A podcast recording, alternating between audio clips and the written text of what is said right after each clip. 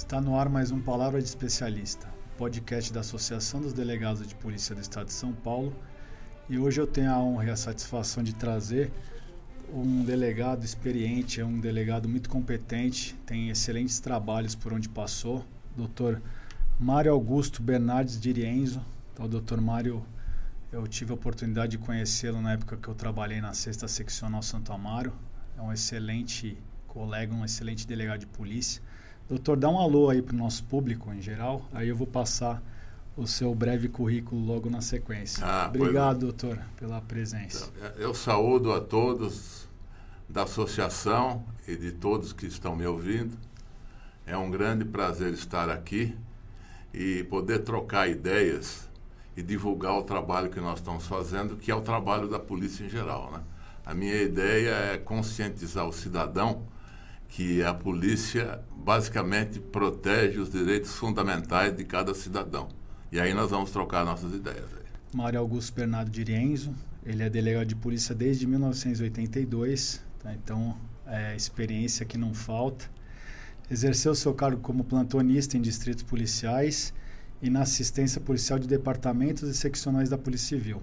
Chegou a ser titular 99 de 102, foi a época que eu conheci o doutor Mário na sexta bem como na quarta e na primeira delegacia de polícia de proteção idoso. Atualmente é titular da primeira delegacia de proteção idoso. A gente vai entrar é, nesse assunto hoje. Vamos falar sim da delegacia de proteção idoso. Doutor, qual que é o significado da polícia na sua vida, né? Já que nós estamos falando aí de 40 anos, sim. né? De, de delegado de polícia. E na comunidade, doutor, como o senhor enxerga a figura do delegado de polícia para a comunidade, para a sociedade? Conta mais dessa história de vida aí, doutor, que é interessante. É, eu, embora eu seja delegado há muito tempo, né, a, a polícia entrou na minha vida antes de eu nascer, porque meu pai era delegado de polícia. Né? Então, a, a, a polícia para mim é uma circunstância familiar. Eu sempre gosto de, de lembrar uma frase de um pensador famoso, um pensador espanhol, chamado Ortega y Gasset, que ele dizia que eu sou eu e as minhas circunstâncias. E se não salvo ela, não salvo a mim. Então, a, a polícia entrou na minha vida a partir do meu nascimento. E há um fato curioso que eu gostaria de compartilhar com vocês, que é o seguinte, né? No meu primeiro uh, ano de vida, quando eu fiz o meu, meu primeiro aniversário, um tio meu chamado Hugo Gueiros Bernardes, que gostava de escrever poesias, né? então ele fez um, um poema para mim, dando voz a quem não tinha voz. O poema diz o seguinte: Gente grande e pequena, todo mundo é convidado. Minha mãe se chama Helena e o meu pai é delegado. E toda essa beberagem tem motivo muito justo. É render uma homenagem para mim, o Mário Augusto. Né? Muito bom, doutor, excelente. Então, é, essa circunstância familiar, aí eu, eu além da, da, da, figura do meu pai, né, eu gostaria de fazer uma, uma breve referência é, à minha mãe, que atualmente está com 97 anos, né? E tudo que a gente deve, tudo que a gente tem, a gente deve aos nossos pais, né? E justamente seriam é, essa proteção daquilo que a gente tem de rico e o que seria mais rico seria a nossa vida, os nossos valores. A gente precisa, em princípio, do auxílio da polícia, porque a polícia é como se fosse um pronto socorro. Né? Embora os direitos fundamentais do cidadão eles têm, eles são apreciados por várias instâncias, o pronto socorro, o primeiro lugar que a, que a pessoa recorre quando tem violado o seu direito é a polícia. Né? Então, a, assim como a polícia foi muito importante para a minha biografia, né? ela, ela é importante para a comunidade, que não há sociedade sem polícia. Né? Ah, aliás, eu até gostaria de fazer assim, uma, uma digressão etimológica, né? porque a palavra polícia ela estaria etimologicamente ligada a, a ideia de polis, que é cidade em grego, né? E, e de polis vem polícia e também vem política. Então, para você exercer a política, que é o exercício da cidadania, você precisa ter o um mínimo de segurança. E esse mínimo de segurança, que é fundamental, né, é dado pela polícia.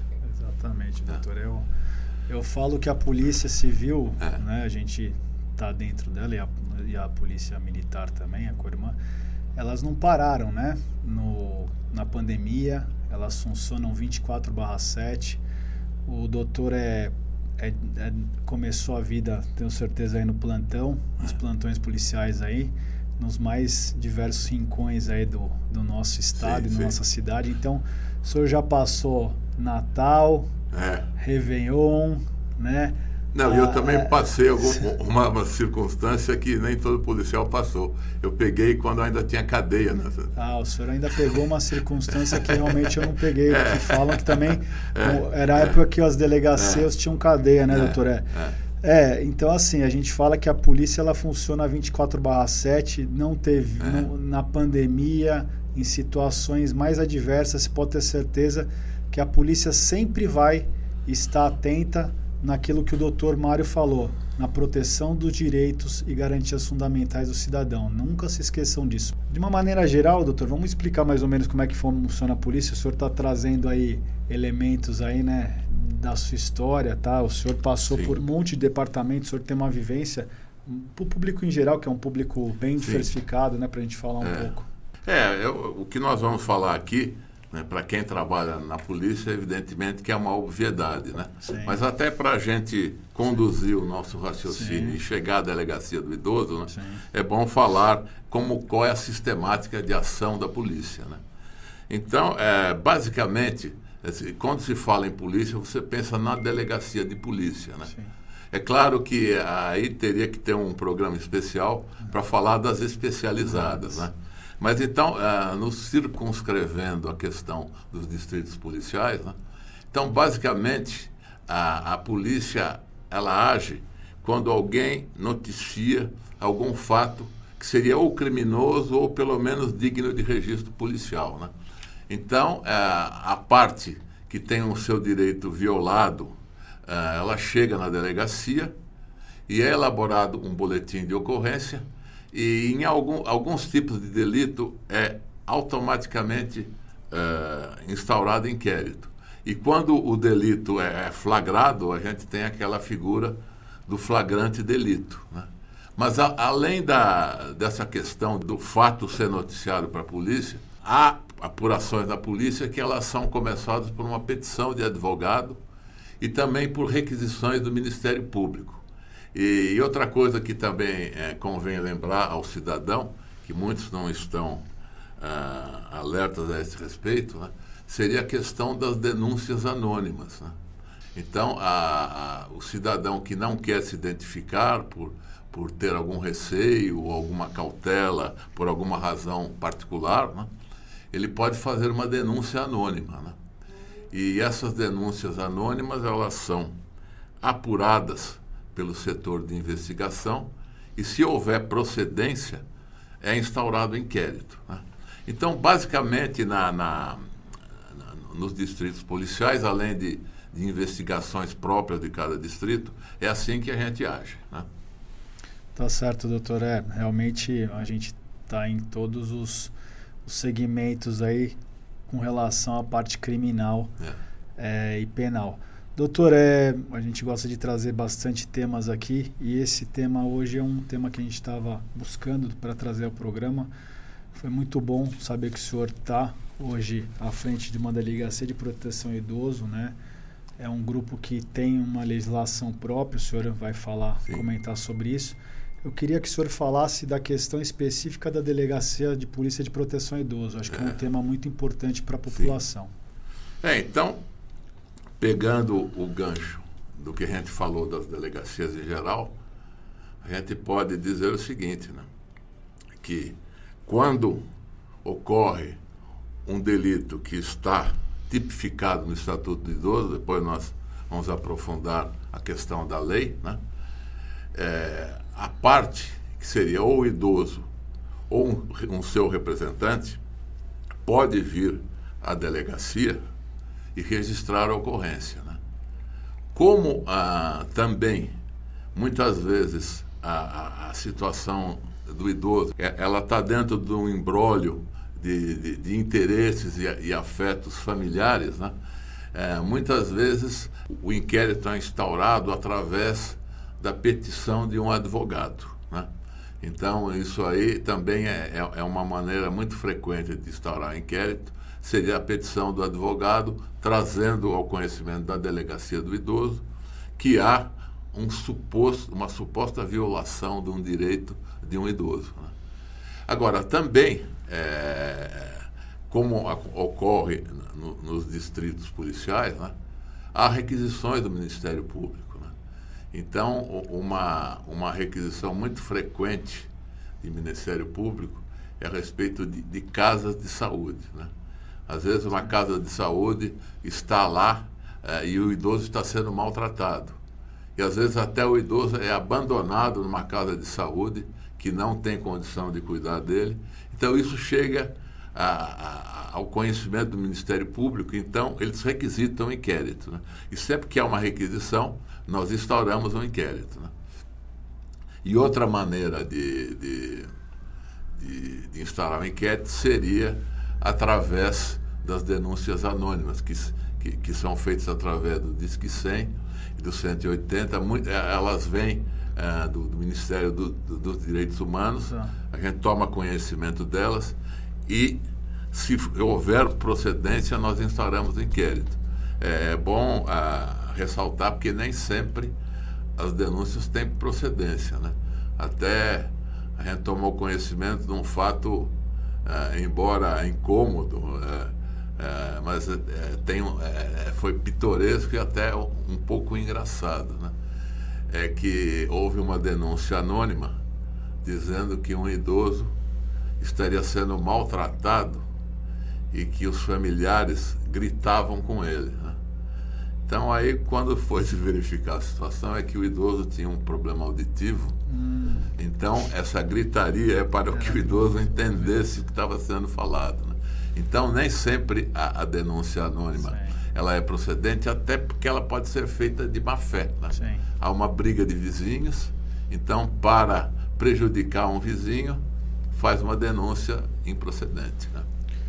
Doutor, é, quais são as, ocorrências mais frequentes né, na delegacia do idoso? É, aqui eu, eu poderia falar da experiência da, da minha delegacia, que é a primeira delegacia do idoso, né? Que fica aqui na região central. É, fica na região central, tá. então ela tem certas Sim, peculiaridades. É. E depois eu, eu poderia explanar o Sim, que pode, claro. o que provavelmente ocorre em outras seccionais, né?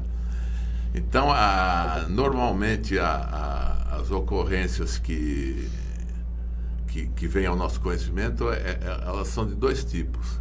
Uma é a chamada violência patrimonial, que ela está tipificada no artigo 102 do Estatuto do Idoso, que inclusive o, o, o, o Estatuto ele chega a, certos pormenores, por exemplo, usar o cartão do, de crédito do idoso para ir para boate, etc. Tudo menos para o interesse do idoso. Né? E outra é, diz respeito aos maus tratos, que é o artigo 99. Né? Então, esses maus tratos eles podem ser tidos, pode ser feito de várias maneiras. Né? É, pode ser o abandono. Né? Você abandonar, você pode, como eu já falei, abandonar até numa casa de repouso. Né? Não precisa necessariamente abandonar na rua. Né? Então, ele gira em torno disso, né? de violência patrimonial e, e o abandono. É, e também tem uma outra peculiaridade que é o seguinte, né? Que é um fato problemático, né? E às vezes foge à alçada da polícia. É o seguinte, às vezes o idoso, ele não quer a companhia dos familiares, né? Porque às vezes a família é desarmônica, né? Então o idoso não quer. Então é, fica difícil saber até que ponto seria uma prerrogativa do idoso e, e seria, ou, ou, seria o dever dos familiares cuidarem do idoso. É, e tem um porém, né? Se por acaso caracterizar uma situação de abandono do idoso. Mesmo que ele esteja é, refratário a isso, os parentes são responsabilizados. É claro que é, ao, longo, ao longo do inquérito, do processo, vai ver até que ponto os, os, os parentes teriam condição ou não de, de fazer com que ele saísse de, de, dessa situação. Mas aí que está a, a, condição do idoso é análoga do menor. Né? É, é, interessante que o cidadão esteja, tenha, esteja consciente disso. Né? Na verdade, o Estatuto é. do Idoso, eu não lembro qual que é a, quando que ele foi é, foi editado. Em do, ele dois, foi em 2003. 2003, é. é. Ele tem mais ou menos a mesma base principiológica do, do ECA, né, doutor? A questão sim. de proteção. Sim, sim, sim. Né, as questões de. É, é, e também é o seguinte: é, é interessante, né?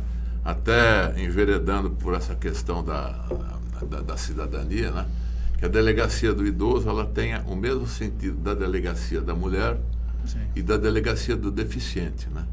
Que seria ah, você tirar a ideia de que a, a, polícia reproduz uma hierarquia social injusta. Né?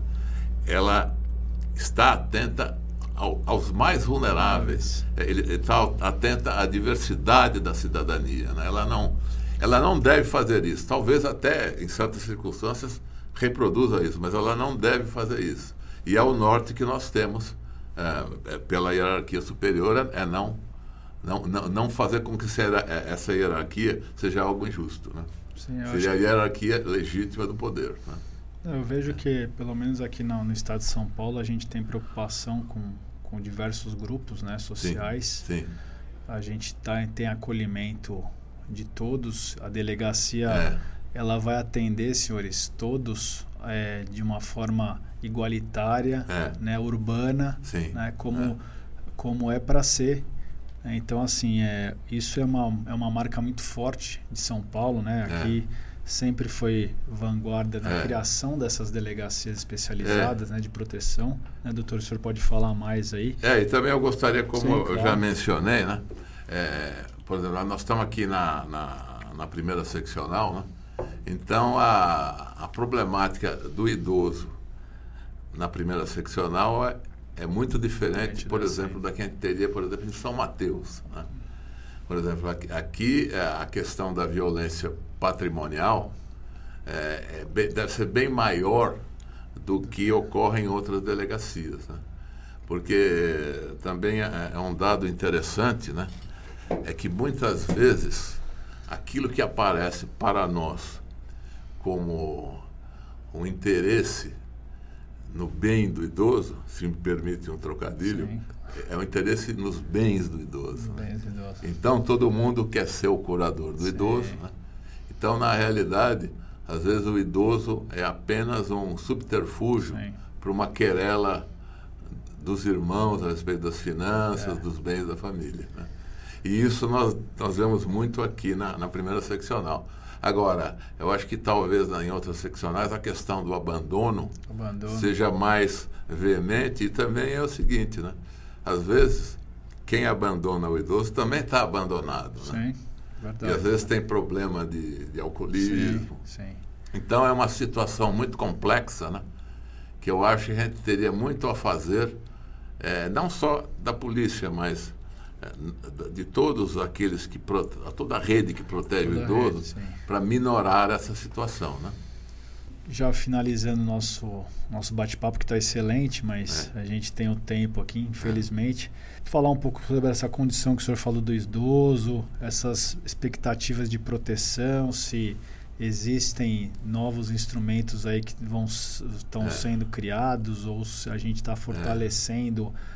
A, as delegacias mesmo de proteção ao idoso, que são é. muito importantes, até porque a nossa expectativa de vida ela está crescendo, sim, né? Sim, sim. Então, com certeza, o senhor deve ter visto aí também um crescimento de demanda nesses sim, últimos anos, sim. né? Falar um pouco, doutor, dessa condição do idoso e dessas perspectivas e expectativas de proteção. Na realidade, a, a questão da delegacia do idoso não poderia estar separada de outras formas de proteção do idoso. Já existe um entrosamento, por exemplo, entre a polícia, o Ministério Público tá. e principalmente eu não falei até agora da assistência social. Né? Ah, sim. Então, eu acho que a expectativa de, de melhorar a, a situação do idoso seria um, um, entrosamento mais profundo entre essa rede de proteção ao idoso. Né? Inclusive, até ah, se as unidades de, de, de proteção ao idoso na polícia tivessem, vamos dizer, outros profissionais de área de psicologia Sim. e de assistente social, porque o que, é, o que lá nós nos deparamos muitas vezes é que uh, idosos que já estão confusos mentalmente, Sim. e inclusive uma, uma das características do Alzheimer é mania de perseguição, então nós temos que torear o idoso, nós não podemos maltratar o idoso, não podemos não ouvi-lo, nós Sim. temos que ouvir. Mas muitas vezes a gente não está gabaritado né, Sim. para tratar com situações aí que, que demandam ou a ajuda de um profissional de, de, da saúde mental ou de um assistente social. Né? Então, eu acho que a área é, ainda há muito a ser feito. Né? E eu, como operador do direito, cabe a mim sugerir. Né? Sim, claro. Então, eu acho que é, o caminho é esse aí. Bom, senhores, o papo está excelente. Infelizmente, aqui minha produção fala para eu parar é. né, de falar, eles é. sempre me cortam. Mas eu vou trazer o Dr. Dirienzo em outras oportunidades, até porque ele são 40 anos de delegado de polícia. Queria parabenizar, doutor, a carreira do senhor. Agradeço, doutor. Obrigado é. mesmo. Bom, eu, eu, vou terminar minha fala né? É, também com um poema, porque eu também é, me dedico à polícia, mas também me dedico à, poesia, à filosofia. Sim. E eu acho que essas coisas têm tudo a ver. Está tudo certeza. na polis, né? Sim. Então, Exatamente. então eu vou terminar uh, a minha fala uh, citando uns versos de um poema chamado Guardar, do poeta Antônio Cícero, e que eles evocam a riqueza do verbo guardar, verbo que a Polícia Civil por força de sua nobre função, sabe muito bem conjugar. Então aí o poema. Guardar uma coisa é olhá-la, fitá-la, mirá-la por admirá-la, isto é, iluminá-la, ou ser por ela iluminado. Guardar uma coisa é vigiá-la, isto é, fazer vigília por ela, isto é, velar por ela, isto é, estar acordado por ela, isto é, estar por ela ou ser por ela. Muito obrigado. Excelente, doutor. Olha, me emocionei agora no começo e no final. Parabéns, doutor. Ó, eu não sabia dessa sua veia poética e muito bom. Eu fico por aqui, entrevista excelente, não poderia ser diferente. Doutor Mário é um grande colega, um competente colega. Aí tem essa veia poética aí que ah. me surpreendeu muito ah. bom, positivamente aqui, e trouxe é, esse poema do tio que hoje não se vê mais, mas é uma recordação muito bacana que as famílias, né, muitos tiveram essas homenagens, isso é muito bom trazer essa, esse resgate histórico. Estamos aqui nas redes sociais da DIPESP, acompanhem o, o Instagram, o Facebook, o Palavra de Especialista e os outros podcasts da, da associação, eles estão tanto no YouTube quanto no Spotify. Sigam nossas redes, compartilhem as nossas entrevistas, comentem, deixem aí seu joia, tá? porque é muito importante a gente ter o feedback para trazer novos conteúdos para vocês. Eu fico por aqui. Obrigado e espero vê-los no próximo programa.